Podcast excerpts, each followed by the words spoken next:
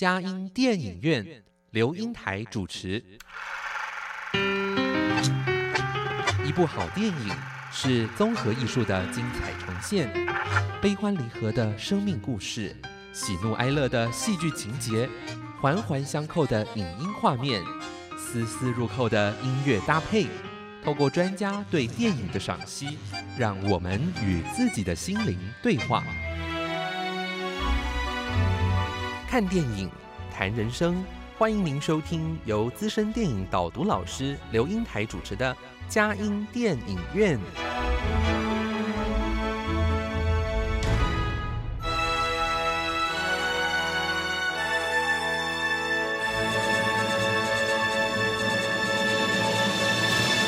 各位亲爱的听友，您好，这里是佳音 Love 联播网，欢迎您来到我们的佳音电影院，我是阳光丽丽美少女刘英台。佳音电影院这个节目是每个礼拜五晚上八点到九点，在台北 FM 九零点九佳音广播电台播出；星期天晚上七点到八点，在宜兰 FM 九零点三罗东广播电台播出。在台北、宜兰以外的朋友们也可以透过电脑和手机上网，在全世界各个角落收听我们佳音电影院这个节目，带着大家一起去欣赏优质的电影。从优质电影中，在平凡中见真情，从不同的角度为主轴的剧情，带来给您梦想的坚持、生命的醒思，让我们更贴近呃生活，增加你的学习的趣味，甚至让我们有一个耳目一新、心灵洗涤的感觉。呃，今天我们非常的高兴哈，呃，尤其最近国片呢哈，好像让我们有一个刮目相看啊，都是新颖的主题啊，呃，哎，好像也包括了孤味啊，就是一个算是一个 LKK 啊划时代的三呃各种不同的阶段生命世代的一个对对一个这样子一个生活，好像是一个呃真的是爱恨交加的节目，嗯，心情的一个呃去。诠释哈，那也有看到，哎，新颖的主题，又是精神方面的议题，好像也是大家很喜欢的啊。尤其年轻人，哎，这两个的，呃，就是怪胎啊，是怪胎跟孤味，哎，哎，我发觉言简意赅的主题，电影名称应该很叫做啊。好，那在这里，怪胎好像在跟那个孤味，在去年的这个票房记录，当然，孤味因为。陈淑芳这个阿妈得了奖啊，哇，大家更加是趋之若鹜啊啊！那当然也里面有一些呃老中青三代都有的一个这样子一个诠释，当然也就更多的卖座。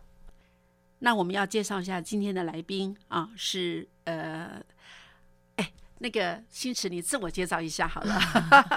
好，呃，各位佳音的听众们，大家好。那今天很开心，就是有机会又再来跟大家。分享那也很谢谢英台老师的邀请。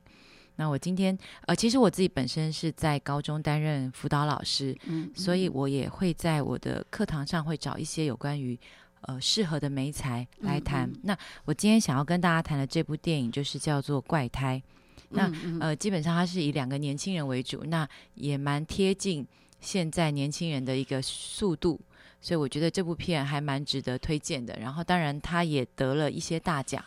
的提名，那也有一些划时代的意义。等一下再跟大家介绍，这样子。嗯，呃，新词真的很难得哈，在我们这边也算是呃呃，只要在寒暑假的时候，就和你的来候鸟光临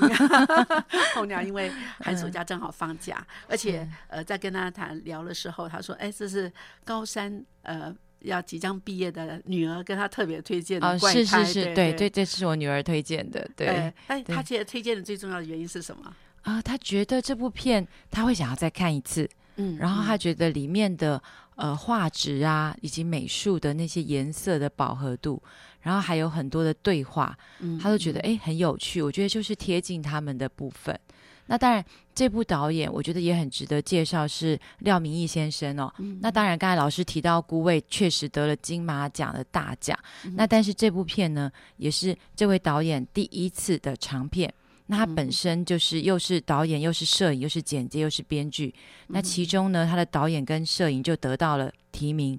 而男主角、女主角也透过这一片，他也得到了金马奖的提名。所以这部片才第一次，等于说这个导演第一次推出的长片，他就得到六个奖项的提名了。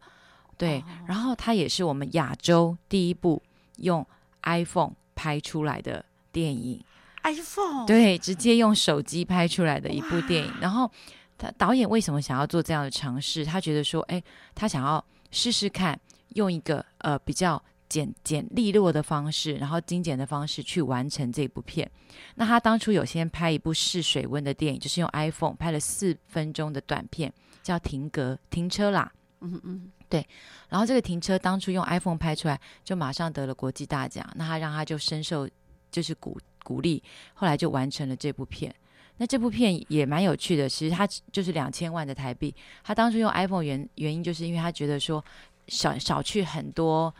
呃，不同过去大卡司啊、大场景啊，然后有很多人力的部分，然后呢，用三十二天就完成这部片了。对，所以这部片其实是一个蛮有时代意义的。那我也会推荐给我的学生们，也是因为觉得其实这部分也让很多孩子可以，你可以试试看，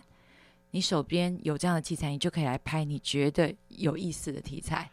对，哦，对，那他只要用呃一部。一个一台的啊，没有没有，当然不止一台，有多多多，但是全都是用 iPhone 拍的。哦，对对对，那这样才能够剪辑嘛？对对对，反正因为我觉得，哎，我看过这个电影啊，它的本身的那个画面是很丰富的，不只是一个角度而已啊。对，哇，那这样子用 iPhone 来剪辑，哦，那那他对，那他就 iPhone 就会有一些，比如说他把那个 iPhone 直接放进那个洗衣机里面，这对一般以过去我们要用那种大。大的相机那就不一样了，就很方便、很轻巧。然后，但是它也，大家可能在看这部戏的时候会觉得颜色很受到呃舒服的感受，然后会有很多对称啊、镜头啊等等，这都是呃，因为它要补足那个可能颜色色度不够的部分，然后来做了一些呃这方面的。当然，所以也因为这样的关系，所以这部片的美术设计啊，还有呃。呃，美术设计也得到了提名，这也是非常不简单的。哦，对真的不简单。对，因为我我们也现在都很流行用那个手机来拍，对，拍一些生活的记录嘛，哈。是。那在这当下里面，要是能够做到这样子，因为我在这电影里面呢，我发觉颜色是丰富的，但是不是复杂的。对对对。让我们感觉上啊，哎，好像不是那么单调。然后它的颜色又刚好贴近他选的这个主题，就是呃。强迫症的主题，嗯，那他是用“怪胎”这两个字，其实蛮吸引年轻人会想要去了解，因为现在的年轻人基本上就是我不怪就没有人看这种感觉，我不坏没有人爱，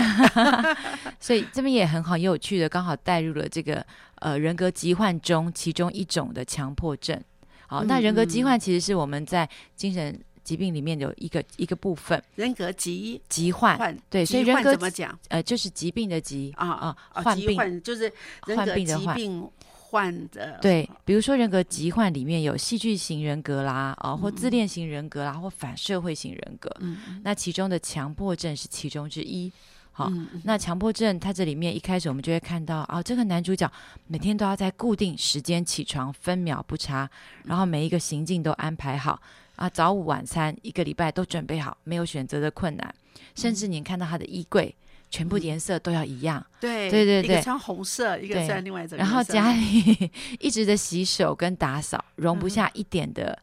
茶物跟灰尘哦，连牙齿每一颗牙齿要刷七次都一定要固定，走路要走几步，如果多了就要重新再来，这种等等。就像一个捣蛋鬼，他在你的城市当中，你要是没有做到，你就要重来。那他这已经影响到他的正常生活，所以我们这样通常就会把这个称叫做强迫症，这样子。对对。那那也很有巧思的是说，强迫症有强迫性的思想，比如说怕脏啦、哦怀疑啊、冲动，但当然也有强迫性的行为，比如说要一直去洗手啊、打扫这些哦。那不喜欢冲突呃意外事件发生，好那。这这样的一个固着行为，通常就会我们会去称之为强迫症。对对对，那他很有趣，他把这个部分，呃，把它跟爱情结合。因为呢，其实爱情就像是两者的结合有很多共通点啦，因为因为其实呃强迫症他这边有讲到，医生就他里面有一个去看诊的过程，那医生就跟他讲说啦，强迫症就像是一个开关，开跟关都在自己身上，所以呢你要自己决定，有时候突然来了，有时候突然走，其实意思就是没有药可以医啦，啊，无药可 治。对对对，哦，那在这里面，好，那我们看到这样的一个，好像呃男主角的强迫症，是那还有女主角的强迫症，居然这两个人可以在这个呃同一个城市中相遇，哈，嗯真是不简单。是好，分分秒秒只是心灵。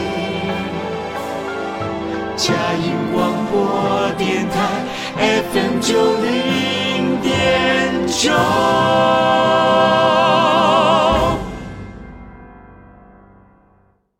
今天我们嘉音电影院要跟各位介绍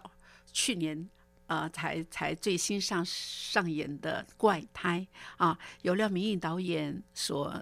在这用 iPhone 哎、好酷哦！居然拍出一个这么这样子的一个叫做又叫好的电影啊对，而且是亚洲第一部，啊，亚洲第一部、啊！哇，这个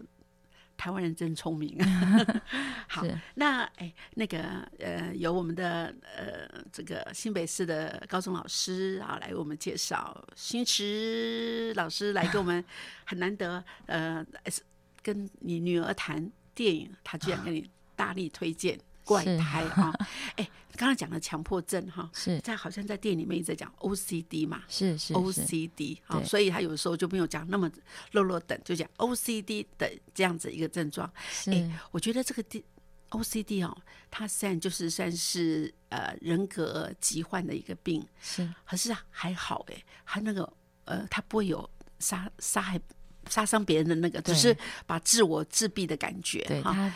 比较是自制，然后要求自己比较哎多的，自我要求，对哎，这样子，好像跟那个我们与恶的距离哈，那里面会影响到别人，嗯甚至周遭人都要有一些防戒心哈，哎，真的是相距很远。但是这种人呢，怎么跟社会结连结哈？对，很苦。哎，你刚刚又讲到他有爱情，哎，嗯啊，这人有爱情，哎，那我想知道，爱情不能总自己独爱吧，对不对？对还应该还有一个对方，所以哎那你发生了什么事情呢？呃，所以刚才我们介绍男主角陈柏清就是一个、嗯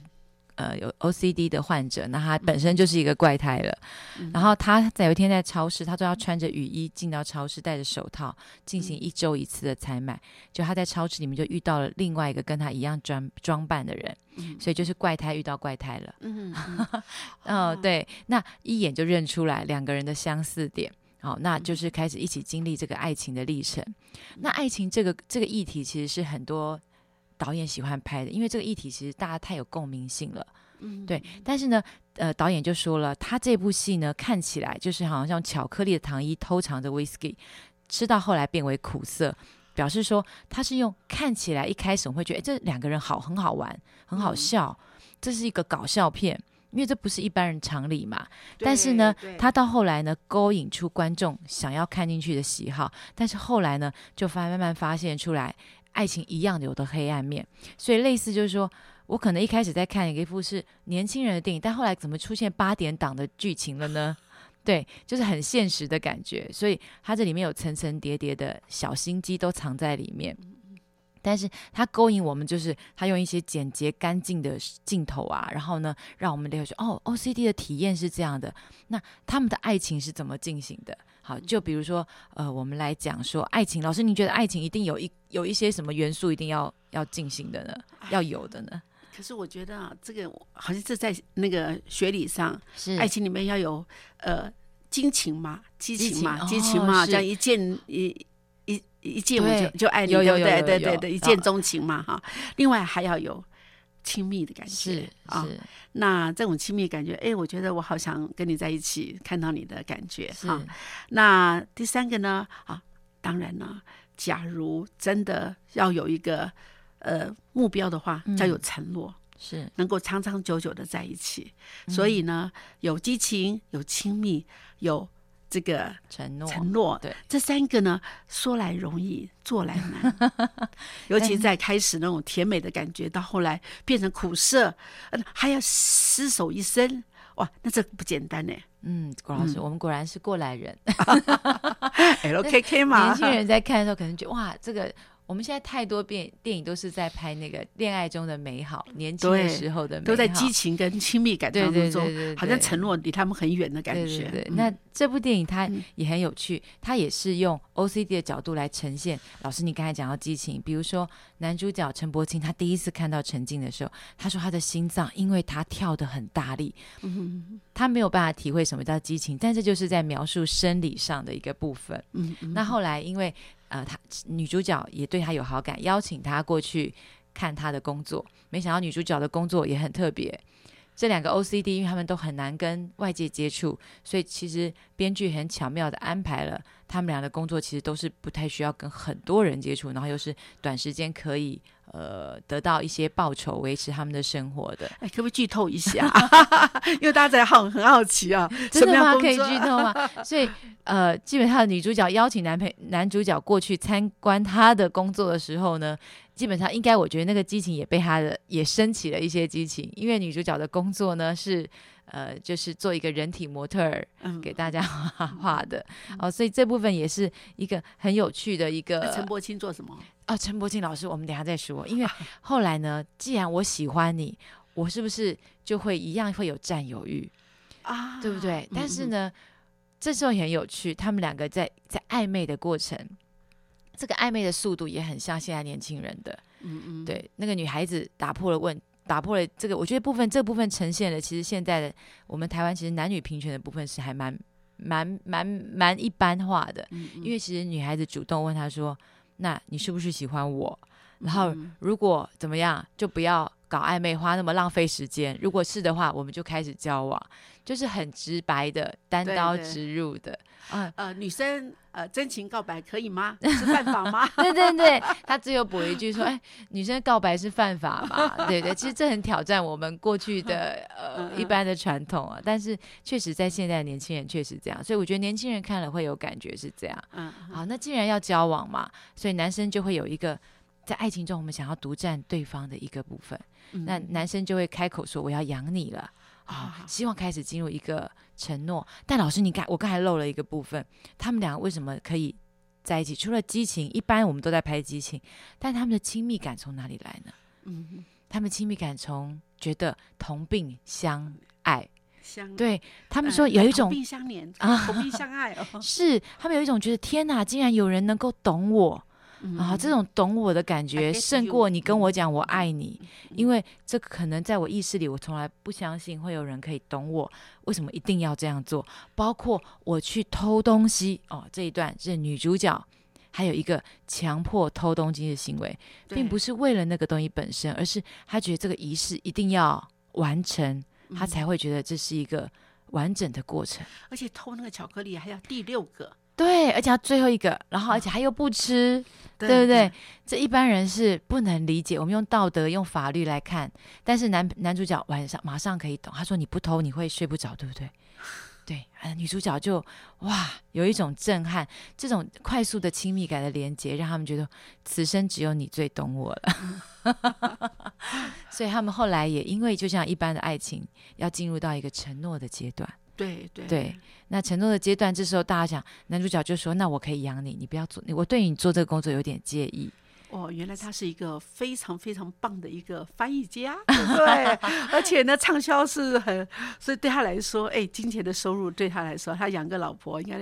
养女朋友，对嗯哎是可以的。所以这个这就是他导演的剧情安排，让我们有个惊喜啊！对呀、大家都在猜他怎么养他呀？嗯他一个礼拜，才出门一天，然后又没有看他在干嘛，所以一开始我们都充满了问号。但在这时候就会有一种觉得哇，那其实呢，这这也是我们很多爱情的电影中会看到，就是说女主角愿意放弃她原来自己的工作，而跟随对她的人生。这其实也很像上一次我介绍那部婚姻的故事一样。Nico 也是女主角，也是说我跟随那个男主角的男生，因为他的人生让我觉得我活着很有意义。嗯，对，所以其实导演很巧妙的安排不同的精，就算精神疾病的人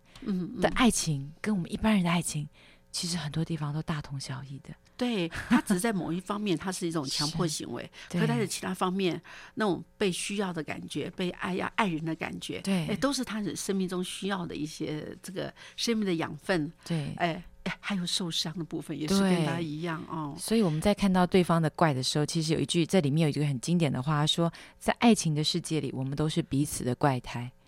但啊是只有彼此愿意懂跟珍惜。那这样子意思说，不只是强迫症哦，OCD 哦，其他人也都是有一样的有那样子的一个，对，呃，都是怪胎，可能只是怪的不一样而已啊、是，但我们彼此却放大了这些美好。这 婚前婚后两个一样哦，是是是，很多事情是不一样的哈。台北 FM 九零点九，佳音广播电台；桃园 FM 一零四点三，Go Go Radio；宜兰 FM 九零点三，Love Radio。这里是佳音 Love 联播网，精彩节目，欢迎继续收听。各位亲爱的听友，您好！今天我们佳音电影院邀请的是于新慈老师来谈呃最近很夯的电影哦，《怪胎》啊。哎，是新慈啊，是我们的我也都是辅导老师出身的 哈，我们有时候要找一个性平的电影或两性的电影、哦，交往好难哦。哎，可是你好像后来也在说，哎，好像这部电影好像也可以适合去给一些我们的青少年冲动的青少年看看。看看这电影，对对。但是我还要说一件事啊，我觉得这部电影《怪胎》跟那个《我们与恶的距离》真的有还是有些不一样哈。但是是我觉得它就让我们去认识精神呃病患啊，嗯他们嗯本身的这样的一些症状，好像你觉得这部电影哈，除了一个。性平之外，还有包括他的一个认识精神疾病的一些症状啊，这都有它可取之处是。哎，那你觉得你会怎么去切入呢？哎，还有老师，我跟你刚才讲这两点很重要之外，我觉得有时候我们在谈呃两呃性别交往的时候，嗯嗯一定会有激情的部分，但是有一些大部分的影片都会比较强调刻画那个呃互动的过程，那当然就会从那个呃。由由由浅入深，那就慢慢的越来，三对对对，就越来学生的 那个嗯期，我们的曲线期待就会是越来越亲密，身嗯体的界限就是只进不退这种感觉，但有时候会有一点尴尬。那但是这部片很有趣的是，男女主角他们也有这个激情的部分。那他们是在翻译的过程中翻译到一段说，哦，接吻可以促进血液循循环，如果持续每天接吻可以达到减重的效果。总和来说，接吻是一项有益身心的运动。啊，那两个人是很有很理智的来讨论这件事情，然后他们就做了一个尝试，接吻。但是两个人的结论都是，我们还是很难抗拒我们对于 OCD 这个要求清洁的感受，所以两个人就说：“哎呦，我觉得其实好脏哦。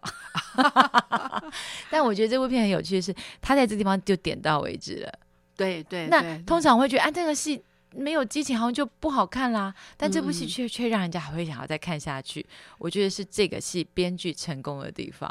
他刚好用 OCD 来让这个身体的界限就到这个地方点到为止。那我觉得我在呃跟孩子分享的时候，其实也不会太多的尴尬。就还蛮哦有趣的，带入会有激情的这一块，但是我可以继续谈后面的东西。对对对对 真的不容易。因为有有的时候我们说老师，我们发觉很多电影都太太深入了。对对对，那个因为总觉得好像有一个张力嘛，有一个戏剧顺势的发展。那刚好因为这部分就卡在 OCD，所以他就停在这个地方。但是他们激情的部分，他们所在爱情中，他们两个人因为啊、呃有了彼此，所以生命探索生命的疆界跟勇气打开了。我觉得嗯这一段是很值得跟孩子分享的。探索生命的疆界打开了。对，因为有了你，我有勇气去做一些我们不同的尝试，过去我不敢的。比如说，他们在过程中就就一起决定去吃路边摊啦，清理垃圾啦，去回收厂啊，想要去突破自己原来不敢做的事情，而且两个人一起很有勇气。对对对，我我觉得这是爱情中有一个会有的力量。我们一般人的爱情也是的感觉。对对嗯对，我们的生命因为你的加入，我们的自由度跟宽广度好像更为开展了。那但是呢，因为他们两个是 OCD，所以呢，他们在做这些事情的时候，我们就会觉得是一种很有趣的角度来看。好对，对，那这就会觉得，就是其实是一样的诠释在我们我们一般的爱情中，我们会想要去安排两个人有意义、精心的一些活动，来扩展我们彼此啊。而且我觉得是很棒的一个扩展，而不是负向的扩展哈，就对这一项的引导他们去走。虽然还是遇到困难，对但是好像比他们独自去面对来的好多了。，对，然后后来就继续带入了两个人一一慢慢的年轻人都有工作能力，都已经独立，最后想要同居了。嗯那一般的人在同居阶段是一个很大的考验，但没想到两个 OCD 在一起生活却是无缝接轨，对不对？啊这跟一般人很不一样。我们一般人可能生活习惯或什么不一样，会有很大的冲突，因为约会跟生活是很不一样的两码事。啊对，没想到说牙挤牙膏要到往前挤后挤，盖子有没有盖，对对先怎么样？但没想到这两个人在一起生活的时候，真的是事半功倍，因为打扫的时间突然就很快就结束了，啊还时间还有很多可以去做不同的事情，而且在工作上两个人也互补了。一个打电话很快，对对，一个是是第，翻译很快，所以感觉上无缝接轨，但是考验还是在的哦，嗯对不对？考验在于说，突然就是那个来了，所以当中这过程当中一切那么美好的时候，进入热恋期的时候，女主角有一句话说：“我不敢相信这么会有这么好康的事情。”嗯哦，对，那其实这时候大家就会经历一个过程，就像那个席慕容那首诗说：“等待一棵开花的树，求了五百年，就是为了你的出现。所以，甚至女主角在这时候说了一句：“她曾经因为 OCD 想要自杀念头，但是她这时候竟然讲说，一切这么美好，是不是我得了 OCD 是为了要遇见你？”哇，你看爱情的魔力，让一个人本来把这个病成为是一个诅咒的，变成了一个加持。祝福 祝对福，对对对，但是剧情绝对不会是这样子。对，那这两个人他们的磨合期也很特别。通常我们希望一起病好，但他们的磨合期的开始，却是因为其中有一个人突然因为这些尝试，也开展了很多的疆界之后，有一天突然那个有一只老师，你不知道有没有印象？啊，鸽子，，对，飞来了。嗯嗯，哦，然后呢，他就出去要去触碰那个鸽子的时候，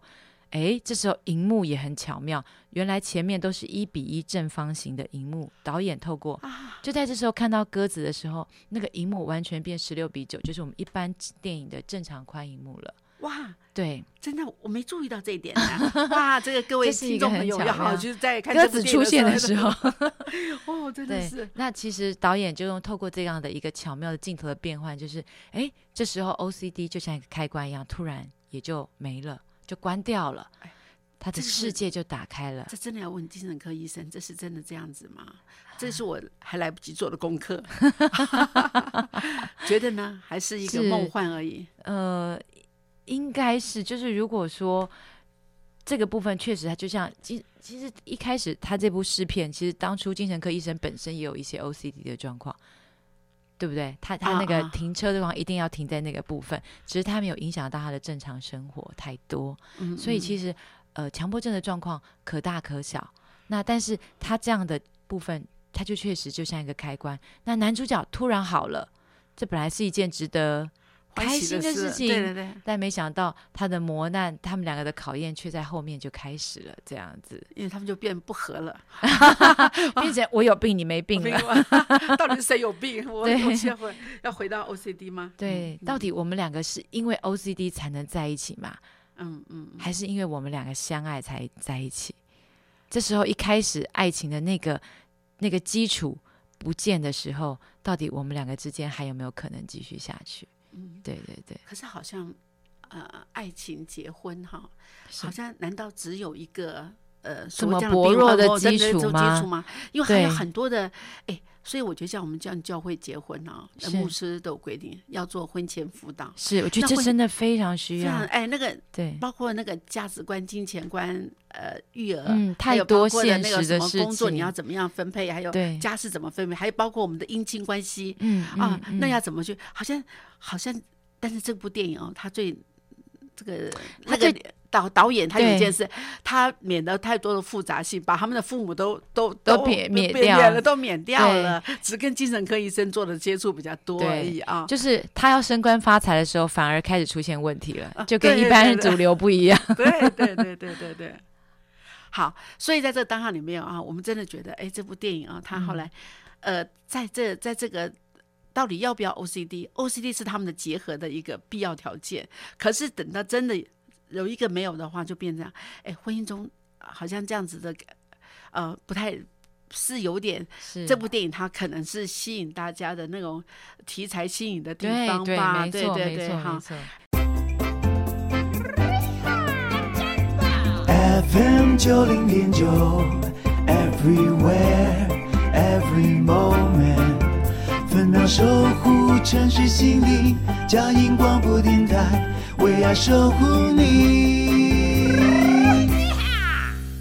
各位亲爱的听友，您好，今天我们呃电影影院要介绍的电影是《怪胎》啊，那由呃新池老师来为我们呃导读。新池啊，嗯，说实在哈，我觉得在这里面啊，呃，您有说我们在这里面的 OCD 的症状啊，只是一个症状，而这症状并不表示说他们的生活方式的一种很多的相同性，就让他们真爱永 远保持新鲜啊，对不对？真爱可能吗？我倒是有一个呃，在这个有做科学实验的那个一个这样的研究哈，是他说，呃，美国康奈尔大学发现，爱情是大脑中的巴胺、苯乙胺及催产素的综合而成的 鸡尾酒式的缠绵 化学物质发挥作用啊嗯。真的是那这一旦人体呢对这个产生这种抗体了，这个。哎还会产生抗体耶，缠绵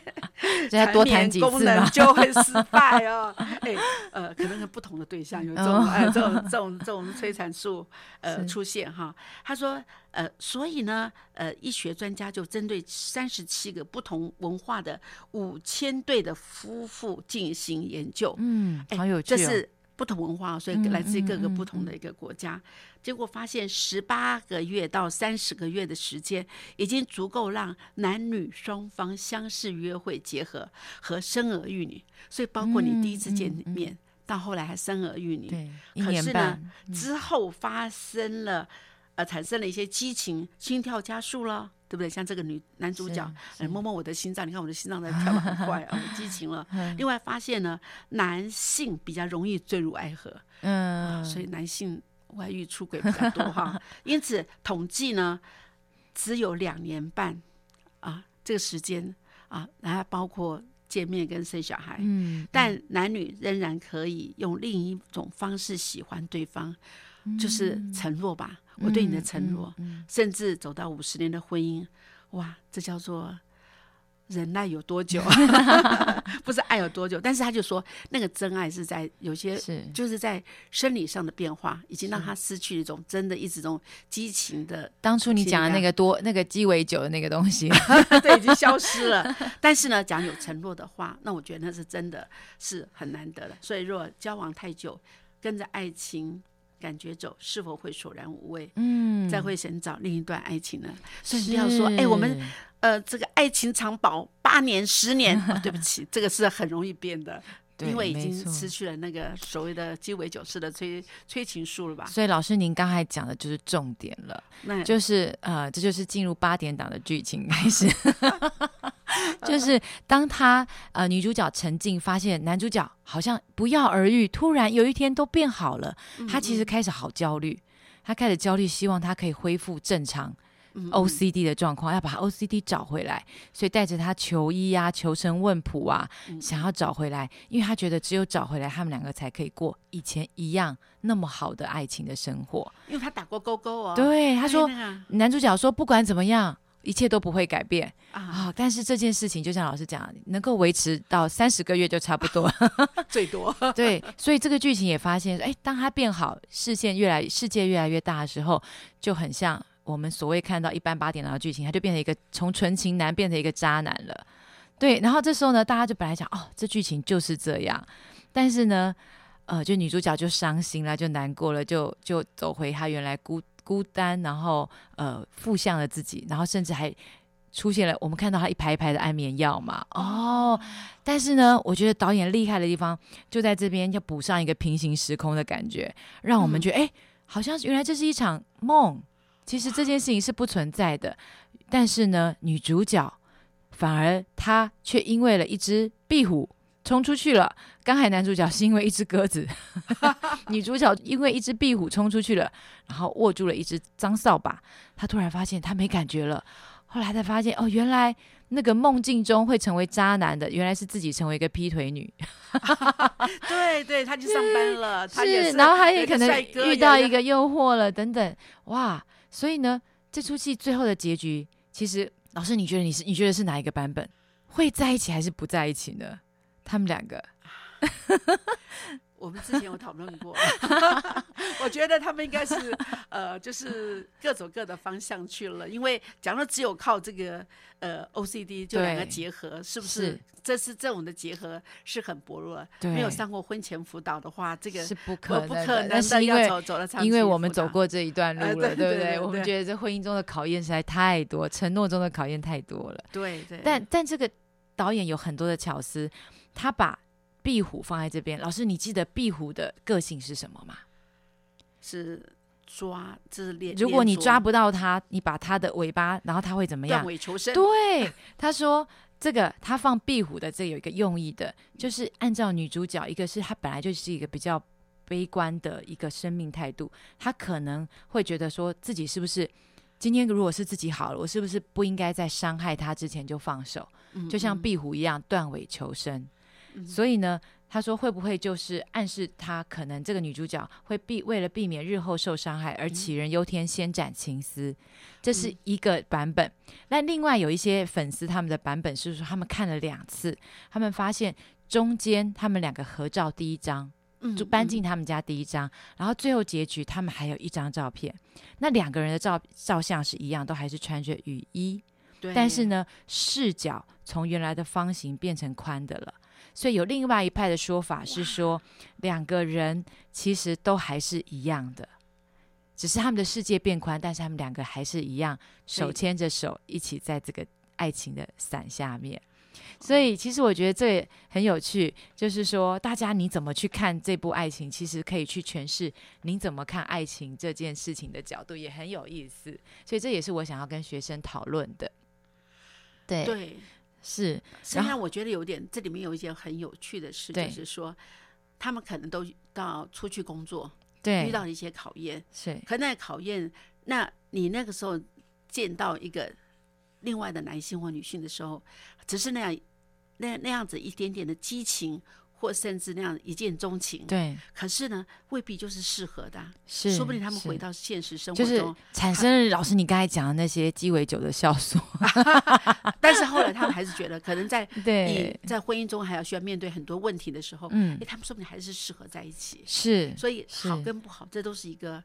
开放性的答案。我觉得导演这个让我最佩服，他从从我从来没有看过电影是这样神来一笔，就最后嗯再重新、呃换位思考，让两个人有一个机会。哦，我觉得这个这个安排真的太巧妙了个女。性出现，有个男性出现，对我们都有只是诱惑，我我还是有行对啊行情的，不是非你不可的。只是他用先男后女的这个顺序，嗯会让我们一开始觉得哎很合理嘛。嗯哦，男生这样好像就是剧情本来的安排，但最后最后换位思考以后，女生会惊觉，其实自己可能也会走向劈腿之路的时候，这时候就可能有很多的可能性出现，我要不要这样做，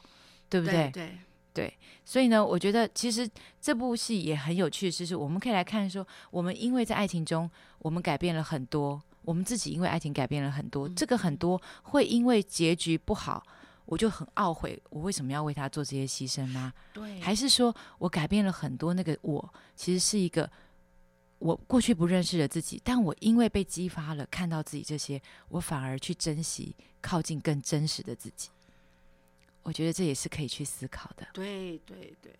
好。呃，但不管怎么样，我觉得，哎，谢谢星驰来为我们带来这么有可以，呃，有让我们醒思哈，而且多方面去，而且可以自省自己是不是也可以在那个状况之下，我可能也我虽然没有得 呃所谓精神疾病里面的 OCD，可是我在生生命中我可能也有一些强迫行为啊，对哎、对我强迫自己结婚以后，我就完全放掉自己的一些所有的一个本相能力、潜能，所以我觉得甚至我觉得好像放弃了自己，那我嗯快乐吗？那男性是要整个一定要养家，女性不能养家吗？可以怎么去共同一加一大于二，去找出更多正向的力量？但是还是一句，我觉得婚前辅导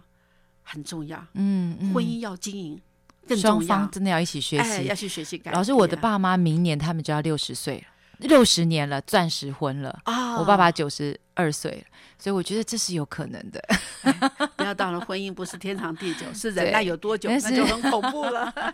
好，但是不管怎么样，很感谢今天呃我们的呃这个来谈一个怪胎哈，是，呃，那尤其是从辅导老师的眼光啊来谈，那我觉得真的让我们有哎这个 LKK 也来谈谈，哎他的婚姻的好像不是那么简单，一个强迫症就能够让大家凝聚在一起没有问题，是 impossible 啊 impossible mission 啊，是要一起学习，一起学习，嗯婚姻要辅导，对。婚前辅导，婚后的呃要经营是很重要很重要的一件事。好，呃，那呃祝福大家这个礼拜收听我们的节目，谢谢，谢谢平安喜乐，谢谢大家相随哦，下礼拜空中相见，谢谢新慈再次谢谢老来我们当中，谢谢谢谢谢佳音电台。谢谢 No river's been rejected by an ocean.